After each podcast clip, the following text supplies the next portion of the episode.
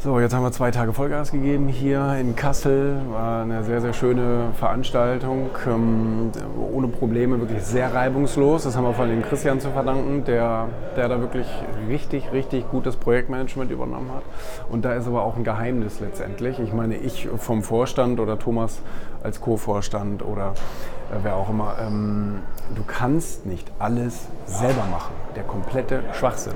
Wenn du versuchst, alles selber zu machen, dann überforderst du dich A selber und du machst die ganze, äh, in diesem Fall Veranstaltung oder das Projekt scheiße. Weil das geht gar nicht. Ähm, wenn du nicht lernst zu delegieren, und das haben alle erfolgreichen Leute irgendwann mal begriffen, dass du Sachen delegieren musst. Es gibt einmal die Sachen, die du nicht kannst. Bei mir gibt es da ziemlich viele von. Äh, das, sind, das, sind, das sind die Sachen, die du sowieso delegieren musst.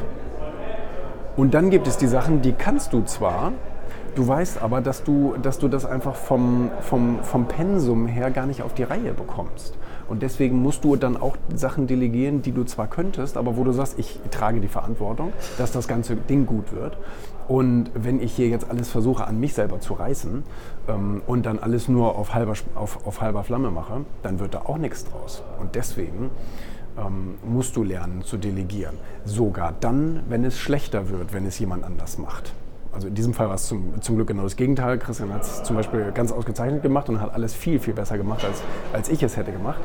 Aber selbst wenn du deine Aufgaben an jemanden delegierst, der es nicht so gut machen würde wie du, im Verlag mache ich das viel, dass, dass ich manche Dinge eigentlich besser könnte. Ich delegiere sie aber trotzdem, weil ich das große Ganze im Auge behalte.